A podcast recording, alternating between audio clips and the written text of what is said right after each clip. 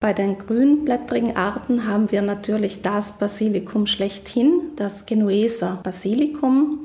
Es hat einen Geschmack, der sich mit den Noten Kampfer, Pfeffer und Anis am besten beschreiben lässt. Und das gilt auch für die anderen grünblättrigen Sorten.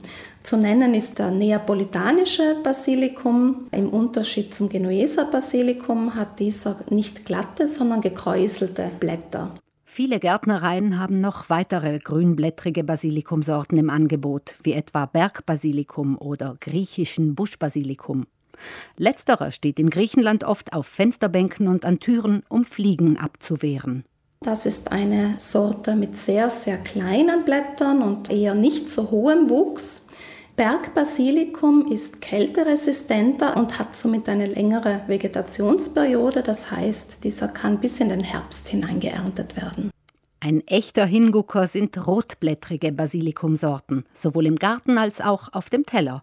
Die rote Farbe bei den rotblättrigen Arten stammt von den sogenannten Anthoцyanen. Das sind Farbstoffe in der Palette von Rot, Blau bis Violett die sowohl in den Stielen als auch in den Blättern vorkommen und das rotblättrige Basilikum besonders dekorativ machen. Geschmacklich sind die Geschmacksnoten vergleichbar mit den grünblättrigen Arten, vielleicht ein bisschen schärfer oder ein bisschen herber. Besondere Geschmackserlebnisse versprechen die exotischen Basilikumsorten.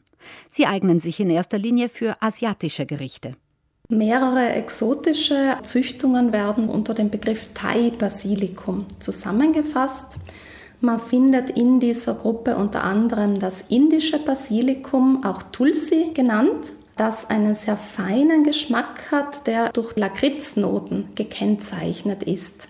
In der ayurvedischen Heilkunst ist das Tulsi auch ein bedeutendes Heilkraut.